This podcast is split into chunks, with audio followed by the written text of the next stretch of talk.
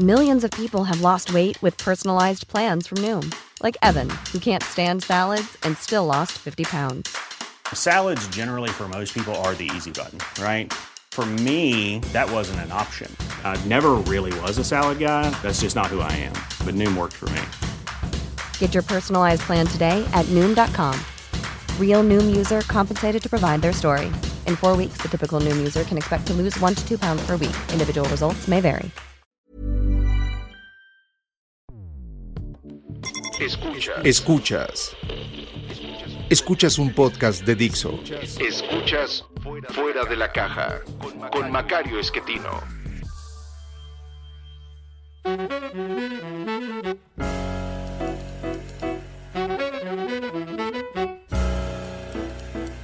Bienvenidos, esto es Fuera de la Caja. Yo soy Macario Esquetino, le agradezco mucho que me escuche en esta nueva emisión, nuestra serie de largo aliento, eh, que yo pues eh, estoy grabando el día 8 de marzo, usted lo verá un par de días después, eh, 8 de marzo, Día Internacional de las Mujeres, Eh, yo espero que usted eh, esté consciente de que no es un día que se utilice para felicitar a las mujeres, ni mucho menos, sino eh, para reflexionar acerca de eh, la circunstancia en la que se han encontrado las mujeres históricamente y lo que nos falta por eh, avanzar en este proceso necesario de ir reconociendo que todos los seres humanos tenemos la misma dignidad.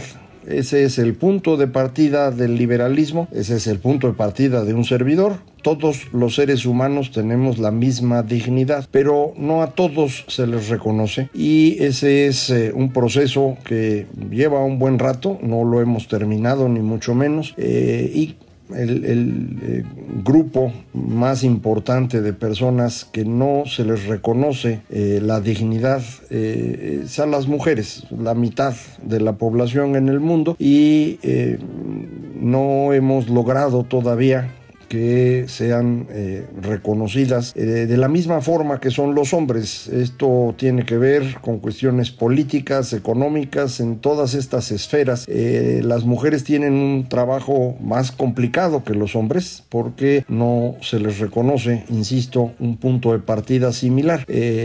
Mantenemos todavía en muchas partes del mundo culturas todavía más machistas que la occidental. Evidentemente nosotros que pues vivimos aquí, es lo que conocemos y nos quejamos con justa razón, eh, pero hay, hay culturas en el mundo todavía más eh, machistas, eh, en donde es bastante más difícil para las mujeres ser tratadas en igualdad de circunstancias. Eh, esto tiene que ver con visiones extremistas de distintas religiones o formas de vida antiguas. Y esto nos lleva a algo que ya hemos platicado aquí en diversas ocasiones. Tradicionalmente, los grupos humanos grandes se han construido en, en sociedades muy verticales, muy autoritarias. Eh, usaba yo el ejemplo de la pirámide para ejemplificar, perdone la redundancia, la manera como nos organizamos desde hace 15 mil años. Recientemente salió un, libro eh, que insiste en que hubo sociedades igualitarias, no tiene ninguna evidencia este libro, es un- una disquisición entre un Rousseau y un Hobbes imaginarios con los que pues se hacen unas bolas espantosas eh, los dos autores. Eh, probablemente tenga algún éxito porque así pasa, pero, pero no tiene sentido. Eh, las sociedades humanas prácticamente todas en los últimos 15 mil años han sido muy verticales, muy patriarcales. No hay duda que tenemos ocasionalmente gobernantes mujeres, pero no es la norma. Eh, algunas de ellas extraordinarias, pero insisto, no es la norma. Lo, más frecuente es que hayan sido hombres. Eh, en algunos momentos del tiempo incluso se excluye por completo a las mujeres de la posibilidad de tener propiedades o de tomar decisiones sobre ellas mismas. Así era en los tiempos de la República y el Imperio Romanos. En distintos grupos eh, de personas eh, tuvieron incluso circunstancias peores. Recordará usted, lo hemos platicado aquí, en el 2200 antes de Cristo, se le ocurre a los seres humanos construir eh, sociedades cuya economía depende de la esclavitud. Y aunque habíamos tenido esclavitud en otros momentos, es a partir de ahí que esto se convierte en toda una forma de vida en la cual eh, miles, millones de seres humanos eh, son propiedad de otros seres humanos. Ahí agarran pareja hombres y mujeres, eh, pero entre quienes no estaban en la esclavitud, quienes eran libres, los hombres y las mujeres no tienen el mismo trato. los hombres son los ciudadanos, por ejemplo, en Atenas, no las mujeres, aunque haya mujeres importantísimas en, en ese periodo breve de democracia ateniense, son los hombres los que pueden ir a votar, son los ciudadanos, y lo pueden hacer porque tienen a los esclavos trabajando para ellos y esto es lo que les libera el tiempo. Eh, insisto, algo similar ocurre en la República Romana y después en el Imperio Romano, eh, cuando se construye mm, la sucesión del Imperio Romano, que es la Iglesia Católica, hay momentos en los que se les da un poquito más de espacio a las mujeres, pero no es frecuente eh, y eventualmente esto, pues en una iglesia muy concentrada en manos de los hombres, al extremo que ni siquiera se permite el sacerdocio femenino, eh, pues eh, se, va prolongando esto. Eh, en el siglo XVI es cuando empezamos a poner en duda esta estructura y por primera vez de manera más o menos estable mm, empezamos a aceptar que todas las personas deben tener el mismo valor, la misma dignidad. Pero esto empieza con grupos chiquitos de hombres, no de mujeres, que tienen propiedades, que saben leer y escribir. debido a la circunstancia normal son eh, personas de tez blanca, pero no es necesariamente esto un determinante, eh, salvo en sociedades francamente esclavistas, como es el sur de los Estados Unidos, unos, unos años después. Paulatinamente, insisto, vamos abriendo esto, pero el espacio para las mujeres tiene menos de 100 años en general eh, en el mundo. La posibilidad de que las mujeres puedan votar, puedan ser elegidas, puedan incluso trabajar fuera de su casa en donde ellas decidan, es algo que tiene menos de 100 años y ha sido pues la gran revolución del siglo XX, eso es lo que decía Octavio Paz y me parece que con eh, Tino definía eh, al siglo XX como el espacio de la gran revolución eh, de las mujeres, que les ha permitido avanzar mucho, eh, pero todavía nos falta bastante y creo que esto es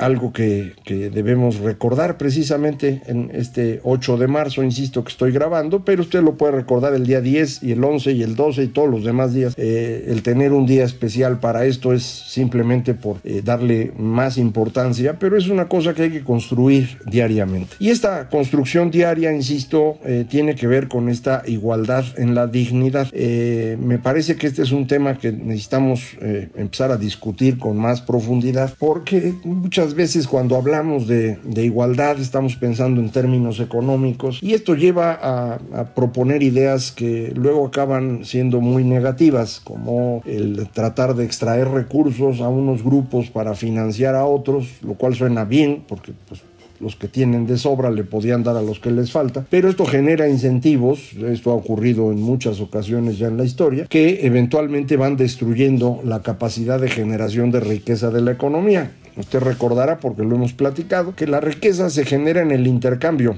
de bienes y servicios, no en la producción de estos bienes y servicios. La producción es indispensable para el intercambio, pero la producción por sí misma no genera nada. Es hasta que alguien está interesado en comprar lo que yo produzco que se va a generar riqueza. Eh, y se genera riqueza de los dos lados. El que compra está adquiriendo algo que resulta más importante que el dinero que paga y el que vende obtiene más dinero de lo que para él o ella vale lo que está vendiendo. Eh, los dos ganan y esta es la generación de riqueza. Si yo interrumpo este intercambio en la idea de que todos somos hermanos y deberíamos tener lo mismo, eh, lo que voy a lograr es que la generación de riqueza desaparezca y cuando esto ocurre y la sociedad empieza a empobrecer, todo el se enoja. Y mantener a esa sociedad funcionando va a exigir que se haga un ejercicio abusivo de autoridad tarde o temprano. Y esa es la razón por la cual las utopías acaban siempre en pobreza, autoritarismo y violencia. No ha habido ninguna eh, salida diferente en la historia humana. Eh, teóricamente no la puede haber por lo que acabo de explicar. Eh, de manera pues que no es buena idea andar jugando a estas utopías. Y creo que esto es precisamente lo que el liberalismo ha planteado. No nos imaginemos una utopía. Imaginémonos algo posible, que es reconocer a todo mundo la dignidad implícita del ser humano. Y luego que cada persona pues haga lo que pueda con lo que quiera, lo que tenga a la mano. Esto nos va a llevar a una situación de desigualdad, sin duda. Mm, hay personas eh, más inteligentes que otras, hay personas más altas que otras, más bellas que otras, y cada una de estas tres cosas que acabo de decir se refleja en más dinero, en más ingresos, en más riqueza. Eh, aunque usted no lo crea, las eh, personas más altas cobran más, en particular los hombres, eh, las mujeres más bellas cobran más en su trabajo que otras mujeres eh, y las personas que consideramos más inteligentes también cobran más. Eh, ¿Deberíamos quitarles altura, belleza o inteligencia para que todo mundo esté parejo? Pues no sé, pero no veo cómo se podría hacer algo así. el que cada uno de nosotros tenga ciertas ventajas y desventajas no, no nos debería preocupar mucho. Eh, lo que es grave es que tengamos sociedades en las cuales hay personas que tienen ventajas indebidas, que van por encima de todo esto que acabo de comentar. Eh, si usted lo que quiere es eh, ir a ver un juego de básquetbol, pues va a preferir ir a ver un juego en donde los que están participando, pues sean muy buenos y suele ocurrir que los que son muy buenos en el básquetbol pues andan midiendo más de 1.90. Entonces todos los que medimos menos que eso pues no vamos a ser grandes jugadores de básquetbol. Eh, habrá uno que otro, pero la inmensa mayoría no. ¿Es esto una injusticia? Pues no, es que así funciona ese, ese, juego. Para jugadores chaparritos, el fútbol soccer resulta ser maravilloso y ahí pues eh, hay uno que otro grandote que juega bien, defensa central o un excelente jugador como eh, Cristiano Ronaldo, pero hay un montón que son chaparritos y juegan muy bien. Eh, entonces no tiene uno que hacerse rico en el básquetbol, lo puede hacer en el fútbol. Eh, personas que no tenemos ninguna habilidad deportiva, pues podemos hacer otra cosa. La clave es que todos podamos participar en la economía en las mismas condiciones. Y, para esto lo que se necesita es que nadie controle el funcionamiento del intercambio. La creencia general es que si pudiéramos organizar el mercado, podríamos lograr que todo el mundo viviera mejor. Esa es la utopía. Vamos a concentrar el mercado para que esto nos permita repartirle a todo mundo algo. Eh, y esto lo pueden proponer los primeros cristianos, o lo pueden proponer gobiernos comunistas, o lo pueden proponer los populistas latinoamericanos, pero en todos los casos esto ha fracasado. Y fracasa por lo que le comentaba, si usted no permite el libre intercambio de bienes y servicios, deja de generarse riqueza. Esa es la razón por la cual América Latina no ha sido exitosa. Nunca hemos logrado tener mercados que funcionen adecuadamente, porque siempre hemos querido controlarlos. En un principio lo controlaron quienes tenían el poder gracias a que fueron los padres de la patria. En la mayor parte de Sudamérica, los que independizaron a cada nación se quedaron con el control de, del país. En el caso de México tuvimos una disputa que duró casi todo el siglo XIX y terminó a favor de los liberales que se quedaron con todo. Y estos personajes, los liberales en el caso de México, así se llamaban, y en el caso de Sudamérica casi todos conservadores, eh, a fines del siglo XIX se encontraron con la inmensa oportunidad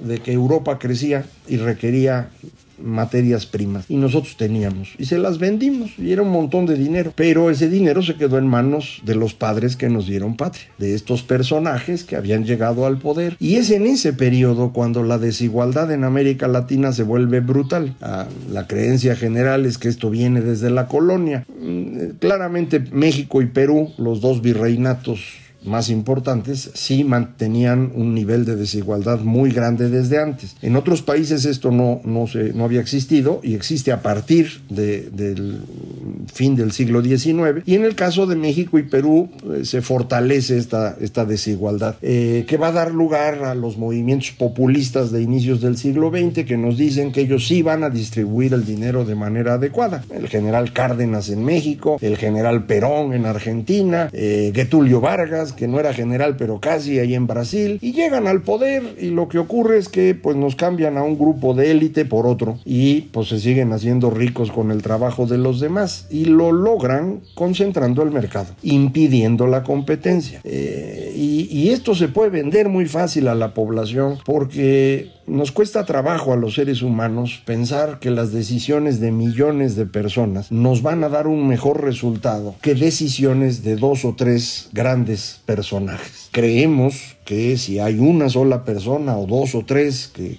coordinen todo, eh, vamos a ir por un mejor camino a que si dejamos que un millón estén decidiendo a su antojo lo que les dé la gana. Lo curioso del asunto es que podemos demostrar que si millones de personas deciden por su gusto lo que quieran, es mejor. Las decisiones de cada uno lo van a hacer feliz a cada uno y además nos van a hacer felices a todos los demás porque en el intercambio generaremos riqueza.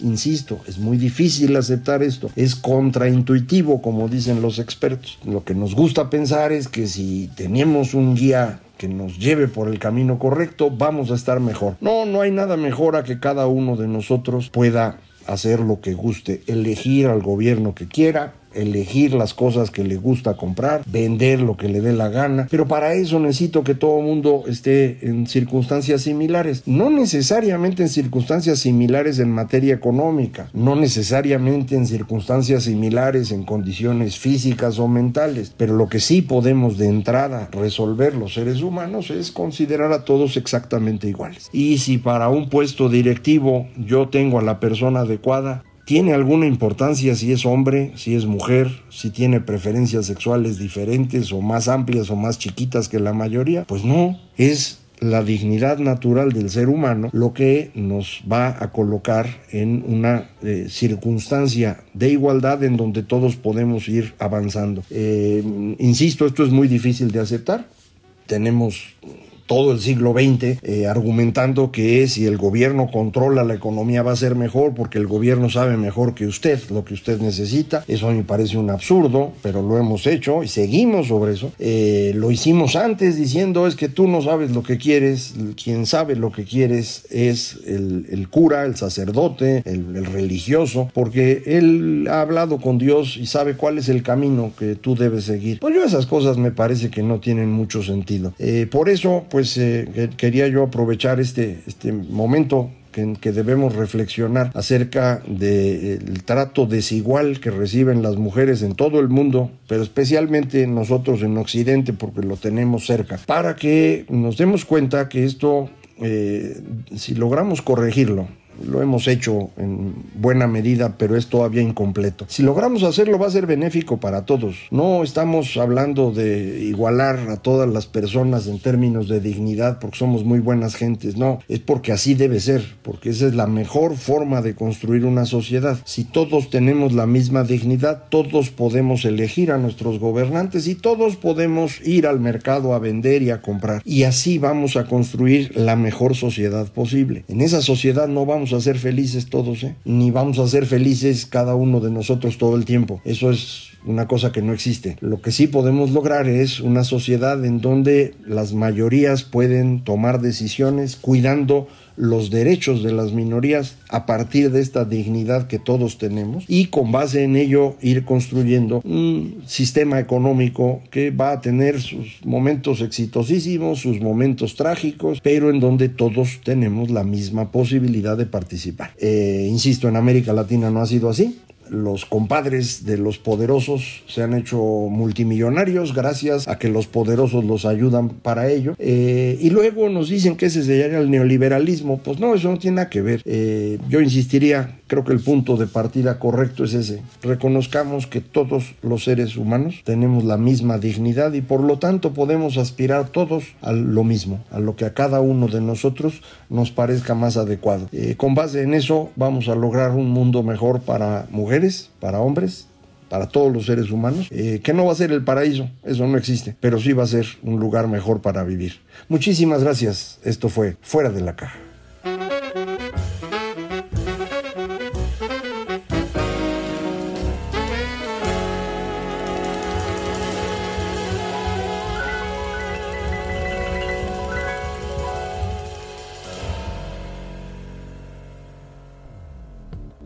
Dixo presentó Fuera de la caja con Macario Esquetino.